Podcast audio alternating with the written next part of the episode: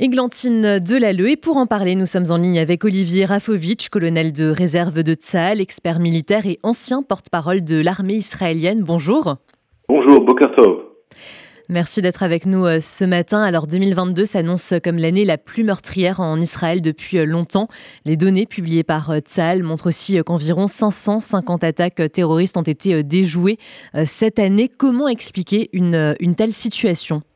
D'abord, quand on dit meurtrière, il faut faire attention à ce qu'on dit, parce que effectivement, il y a eu euh, euh, beaucoup plus d'attentats que les années euh, passées. Malheureusement, on a eu beaucoup plus de victimes et, des morts dans les villes israéliennes également, dans les, enfin partout, hein, que ce soit en Israël et également à l'intérieur de, de la Judée et de la Samarie. Et une des raisons principales, c'est le fait qu'il y a un affaiblissement euh, important, sensible de l'autorité palestinienne et une montée en flèche de, je dirais, de, gangs terroristes, et non pas de groupes terroristes, de gangs terroristes euh, dans la région nord de la Samarie, entre autres euh, Jenin et également euh, Naplouse, Shrem, qui ont véritablement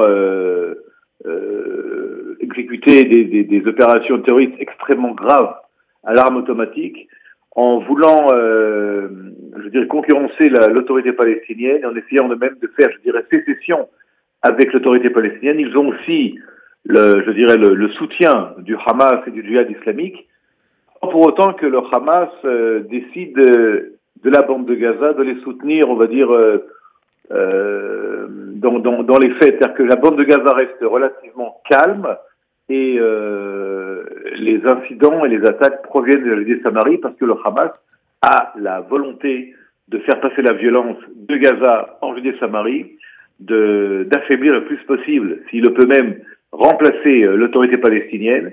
Et donc, du côté israélien, nous sommes face à une escalade que nous devons euh, gérer, que nous avons géré d'ailleurs pour éviter euh, encore plus euh, d'attentats et surtout d'éviter une opération de grande envergure qui aurait été ou qui serait peut-être le but recherché par les Palestiniens.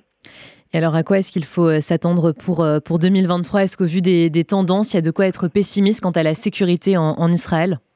Non, ce pas les termes ici, euh, ni pessimiste, ni optimiste. Nous sommes dans une situation connue euh, de conflit, euh, je dirais, endémique, permanent entre Israël et puis ses voisins, voisins proches à l'intérieur, mais également à l'extérieur, qui pour beaucoup d'entre eux encore aujourd'hui, alors nous parlons, malgré des accords de paix, malgré les accords d'Abraham, euh, veulent encore la destruction physique et totale de l'État d'Israël. Donc, nous sommes toujours dans une guerre existentielle, une guerre de, de une guerre de, de, de, défense, de légitime défense, pour assurer euh, la continuation, la, la force, la, la, vitalité et évidemment la sécurité pour tous les Israéliens.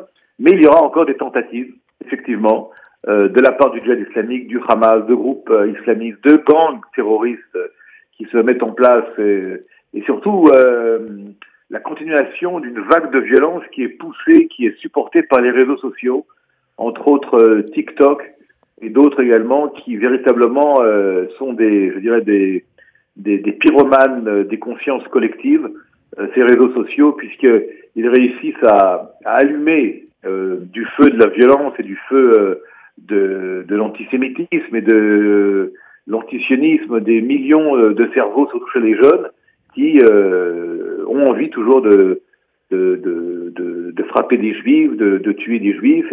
Par rapport à cela, donc il y a euh, du côté israélien une véritable guerre, une guerre euh, de l'information, une guerre euh, de l'intelligence et une guerre tout court pour éviter encore une fois que cette violence soit de plus en plus grave. Donc je veux pas vous dire, euh, je suis pessimiste ni optimiste. Nous sommes dans une continuation de, je dirais, de guerre d'indépendance qui n'en finit pas depuis 1948, euh, parce que euh, beaucoup encore, beaucoup, des millions encore d'Arabes, pas tous, n'acceptent pas, ne comprennent pas qu'il y a le droit pour un État juif de vivre ici sur cette terre, dans la région.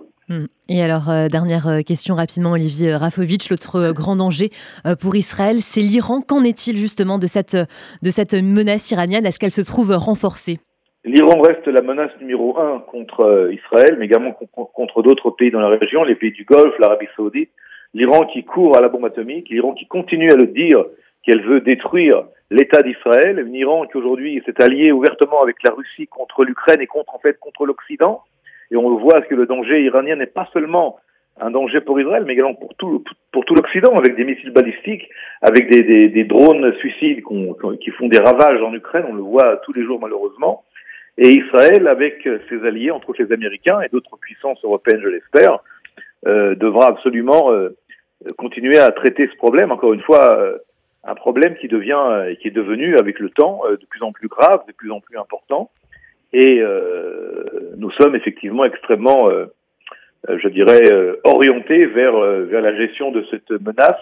Mais comme vous le savez, Israël fait ce qu'il doit être fait et ne doit pas dévoiler ni dire ce qui va se faire. En tout cas, l'Iran reste, comme vous l'avez dit, une menace, la menace euh, existentielle pour Israël. Merci beaucoup, Olivier Rafovitch, pour euh, toutes ces précisions. Je le rappelle, vous êtes euh, colonel de réserve de Tsahal, expert militaire, ancien porte-parole de l'armée israélienne. Merci beaucoup et très bonne journée à vous. Merci beaucoup et à vous également.